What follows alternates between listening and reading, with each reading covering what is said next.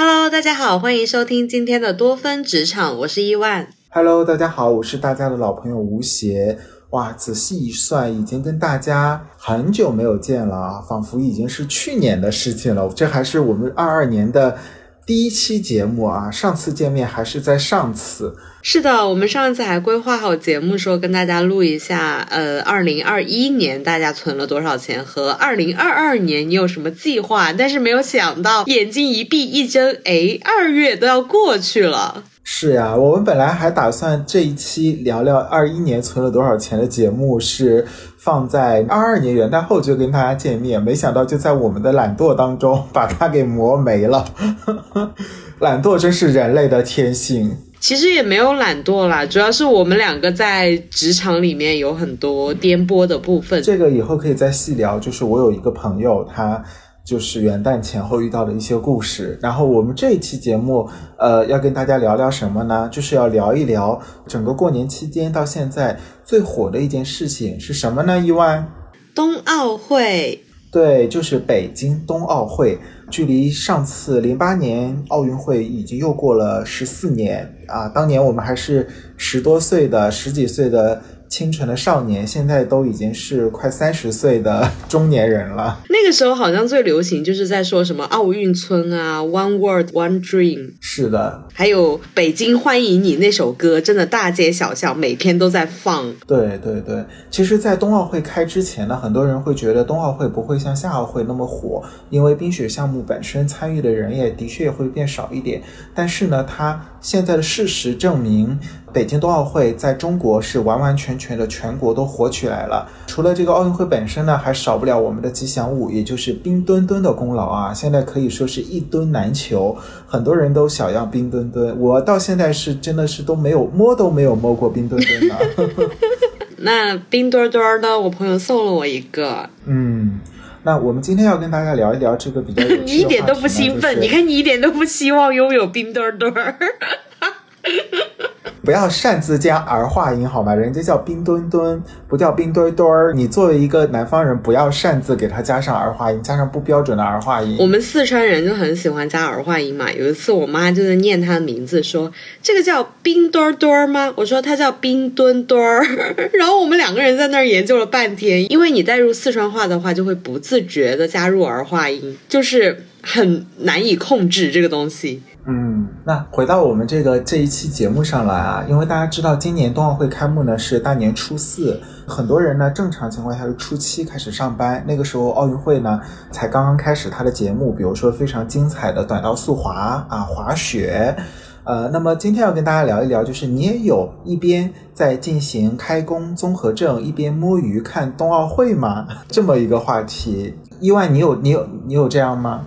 我倒是没有看，我就只看了开幕式，因为开幕式嘛，你在家很无聊，你除了能看电视，就是跟家人一起聊天。那冬奥会开幕式就是一个很好的介质。还有人调侃说：“哇，这个开幕式的聊天家族群简直比看春晚都还要热闹。”嗯，那肯定的，这个冬奥会开幕式毕竟是呈现给全世界的一份厚礼，它真的可以担当得起一份世界盛宴的感觉了。张艺谋不愧是张艺谋。一谋真的是当之无愧的 number one，中国 number one 的导演。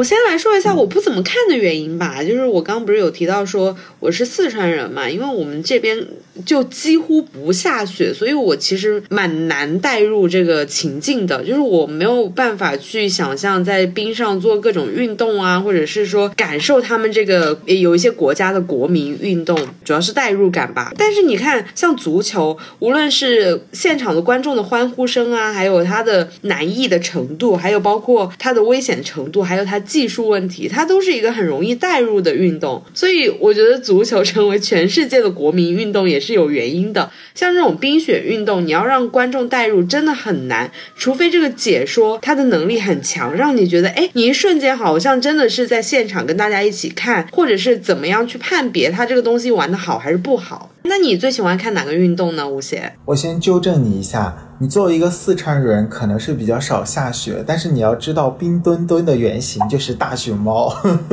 你们四川人应该做到人手一墩才对。哎呀，我们从小都见到大了，都已经不稀奇了，好吗？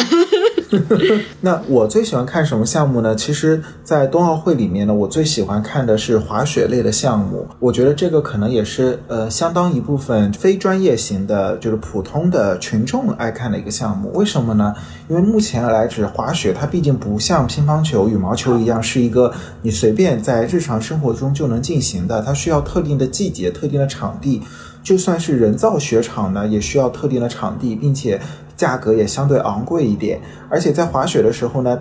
呃，选手们在各种不管是大跳台滑雪，还是 U 型滑雪当中，还是一些像滑降这样的更刺激的项目当中呢，他可能做出各种各样的动作。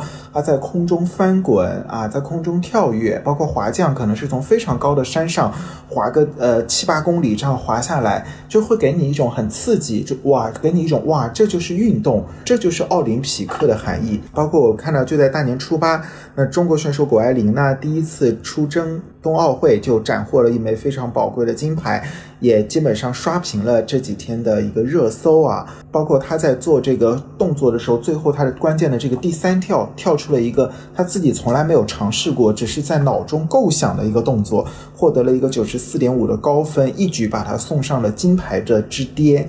所以，当我们看到这个动作的时候，就在想，哇，这真的，这可能真的就是我们说的叫帅到飞起吧。对呀，这就是我刚刚提到的这个技术门槛，它就是一个有门槛的运动，它不像足球一样，你发一个球就可以踢了。你这个东西你没有人带入，真的很难，而且你还需要有人带你，还是其中一个点，你要有很强大的勇气。这种叫什么？滑雪一时爽，要是你摔倒了或者是受伤了，那就是一辈子的事儿。假如说你不受伤，你辛辛苦苦的把那个雪橇拖到山顶，然后你就爽那么一分钟。都不到的时间，这时间也很短促，好吗？是的，是的。我最近就看到有微博上有认证加微的一些骨科医生发帖说，已经治疗了不少这个因为滑雪导致的骨折的这些病人了。所以说，大家做任何运动啊，还是要注意安全，还是摆在第一位的。因为滑雪毕竟它属于一个很多人没有经历过，不管是摔倒啊，还是说滑雪过程当中做了一些不动不正当的姿势。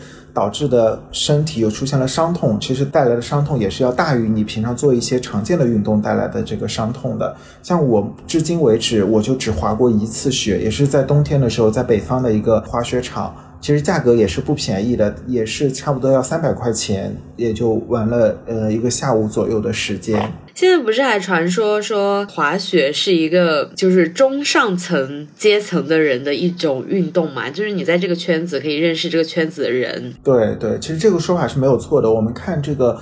冬奥奖牌榜上排名前面的都是像挪威啊、瑞典、瑞士这些北欧国家为主，除了中国之外的其他国家，主要是这些国家，包括加拿大。他们虽然可能有一些地理上的优势，但更重要的是，他们作为老牌资本主义国家，这个人又比较少，然后整体的发展呢又比较发达，导致的，尤其是在近代的时候，比如说十九世纪、二十世纪的时候，滑雪就是一项贵族运动。那即便是在欧洲，也不是每个人都可以去享受的。就首先，你乒乓球随便找个台子就可以了，哪怕没有乒乓乓。球台、课桌搭起来，水泥台找起来都可以练。但是滑雪呢，手这一套滑雪设备，如果你买一般的装备，可能都要近万了。好一点的，可能多少都是十万、几十万起。包括滑雪的这些教练的费用，一一节课的教练可能就要几百块钱。这些真的不是普通人能够享受得起的。所以说，我们也看到本届冬奥会的这个主题非常好，叫一起向未来。然后我们国家也提出了一个三亿人冰上运动的一个设想。就这三亿人冰上运动，并不是说你真的需要买这么多昂贵的设备才能去做冰上运动。你可以在像北京有很多露天的，冬天有冰滑啊，对吧？有颐和园上的冰滑。这种湖上的这种冰滑，然后在东北呢，可能就更方便一点。所以它鼓励的更多的还是一个大家要参与进来，参与进冰雪运动，不要像传统意义上来讲，冬天我就窝在家里不出门，宅在家里不运动这么一个状态。所以我觉得这个主题非常棒，一起向未来，就大家一起向未来，就它不仅仅是一项贵族运动，一项富人运动，它也慢慢的正在走入寻常百姓家。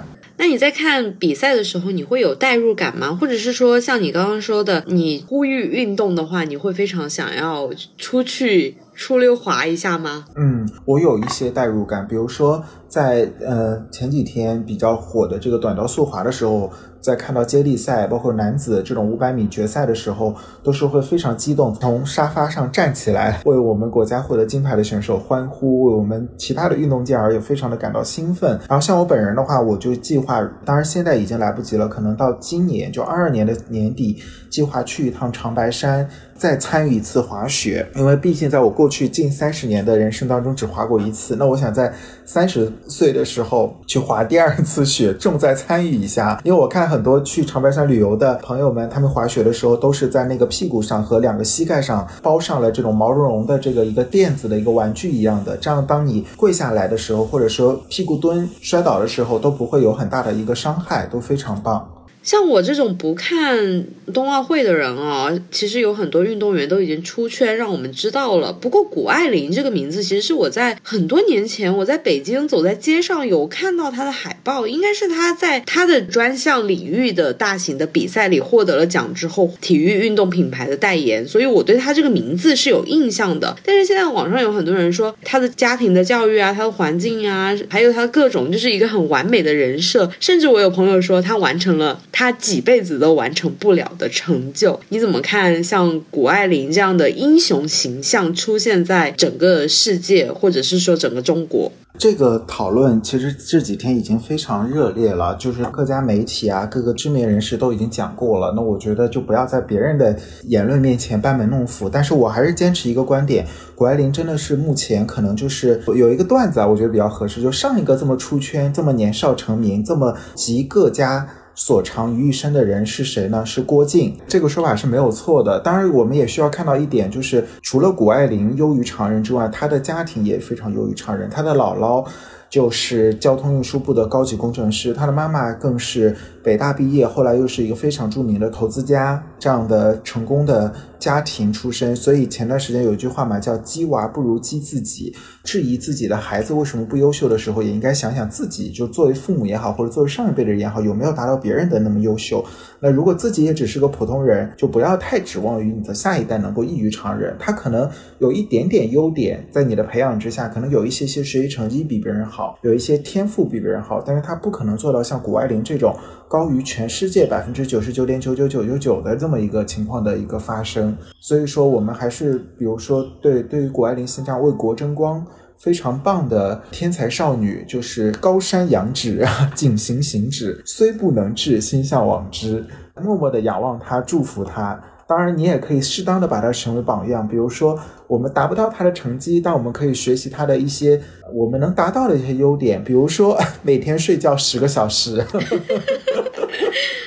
我说一下我的看法吧。我刚不是提到说这个英雄形象嘛？你看，在国外的话，无论是 DC 啊，或者是漫威，或者是落到现实里面的篮球、足球，都出了非常非常多的英雄形象，就是大家会以他们为标杆去学习他们的运动也好，或者是他们的精神也好，或者是说整个积极向上的正能量也好。那其实，在整个中国，我觉得还是蛮缺少这样的形象的。可能在往回推的年代。还是有的，但是在近几年的话，还是蛮少有这样的形象的。呃，我觉得像谷爱凌的出现的话，就会像我们这些普通人会想要运动，或者是呃有一些普通的家庭会去反思自己的家庭教育是不是有一定的缺失的地方，就是会向他学习啊。其实这一点上来说是真的蛮好的，就是无论看不看冬奥会，但是有他这个英雄形象的出现，会让一些家庭有一定的气氛啊，或者是环境的改变，都挺好的。嗯，是的，因为像上一个这么出圈的国民级的呃运动员，那可能是姚明或者是刘翔这个角色了。对呀，就很久了。对，已经很久了。当然，我们也可也可以看到，还有另外一名男选手小将，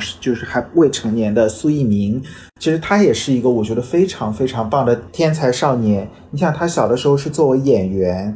啊，小栓子演《智取威虎山》，他有很多条路可以选择，他也可以去走童星演员的路线，但是他最后选择了走专业滑雪运动员的路线，因为男子男子这一枚银牌更加难得，因为他创造了整个中国的一个历史，因为本身男子项目的竞技就更加的激烈，更加的被欧美把持，那么他居然能够。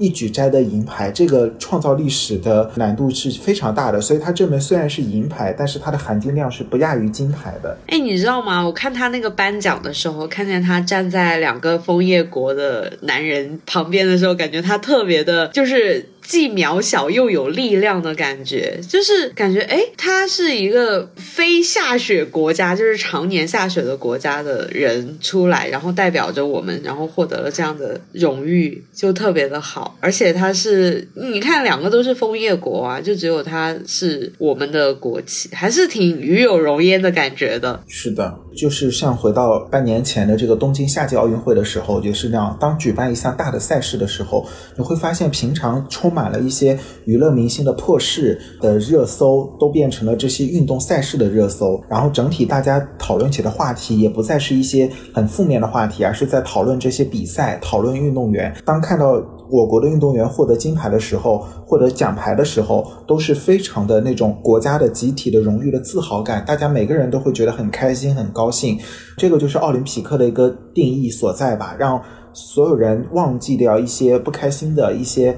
杂七杂八的破事，来回到这个竞技体育场上来享受这种运动带来的纯粹的快乐。嗯，那我们 Q 了这么久的冬奥会跟足球，我们其实也可以聊一两句国足来结束今天的话题耶。